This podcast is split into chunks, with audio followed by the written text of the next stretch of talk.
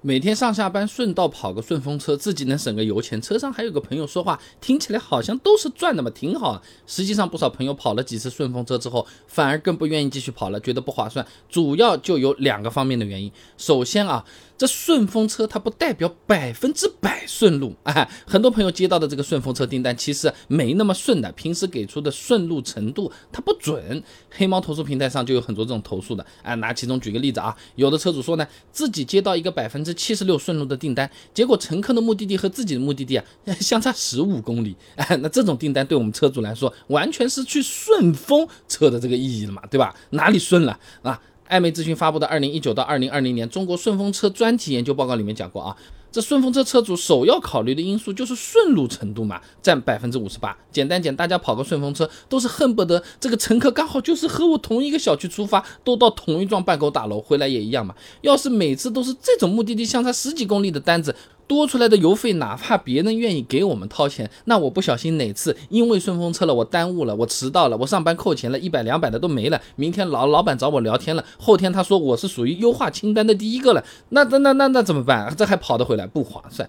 第二个呢，除了不顺路啊，有的朋友在跑顺风车的时候，还会遇到一些不讲理的乘客，整个体验真的是变差了，还不如自己一个人开了。确实有些朋友啊，哎，在搭顺风车的时候，会把顺风车啊就会当成什么？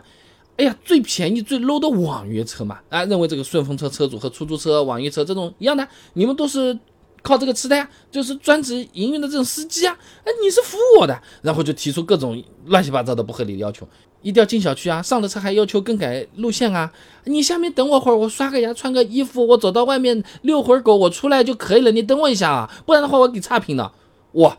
那实际上，我们上下班接个顺风车的单子，无非嘛就是省点油，交个朋友，是吧？就和你酒吧去看。这个帅哥挺挺顺眼的，请他喝了杯啤酒，差不多的是挣了个心态，不是挣了个钱的。本质上他算不上是服务别人，算是社交的啊。裴丽萍、胡方圆等人发表在期刊《西南石油大学学报社会科学版》上面有篇论文的《网约顺风车的保险责任思考》，以保险法第五十二条为中心，里面他讲到啊，这顺风车本质上是一种互助行为，哎，以便捷出行和降低出行成本为目的啊，乘客与司机之间属于平等主体之间的。民事法律关系，简单讲，我们和乘客并不是服务和被服务的关系，是一种相互合作的关系。就好像有朋友邀请你一起租个大房子，那住在一起，那大家分担一下房租，是吧？这个时候你们之间的关系难道能变成房东和租客？显然是不会的啊。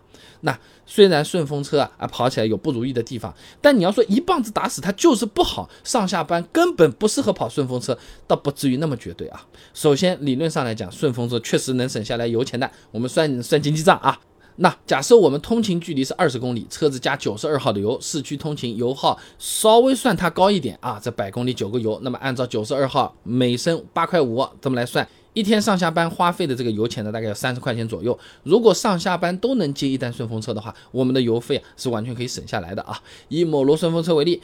早高峰时段计费规则，那我住的这个杭州二十公里的费用大概是三十块钱左右，平台抽掉百分之十，那么车主大概能收到二十七块钱。那如果上下班都带人，覆盖掉油费之后，我们还有的多嘞啊。不过这需要注意啊，跑顺风车的时候，我们也没必要执着于说我今天下班一定要接个人，我才可以回家。我要是不回，我就亏大啊。其实就大家心态平一点就好了啊。有顺路的嘛就带，没顺路的或者要绕一下那就算了。那不然怎么叫顺风车？心态，心态啊，就好像我们读书的时候考数学，最后一个选择题没有思路，一直在那边较劲，最后面没算出来，还耽误我们后面做大题目，那划不划算的？你 A B C D 猜一个都行，是吧？吉林大学郑宇明硕士论文。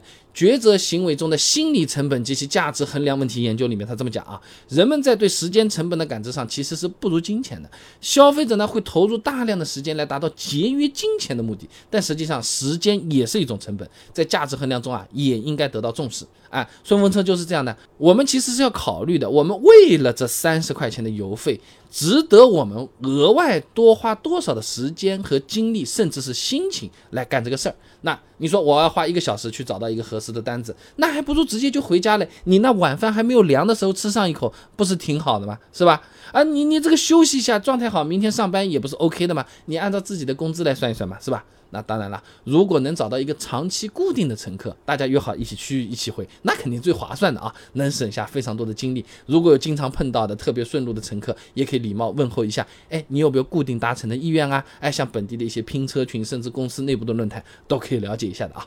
所以总的讲，上下班跑个顺风车，只看账面，确实能把油钱省出来，但是不要太执着，不要当成每天必须要完成的任务。有些朋友打手游这个勾不勾掉都很难受，这个心态真得调一调啊。有合适的就跑，没的话早点下班回家做自己的事，也是相当的划算的啊。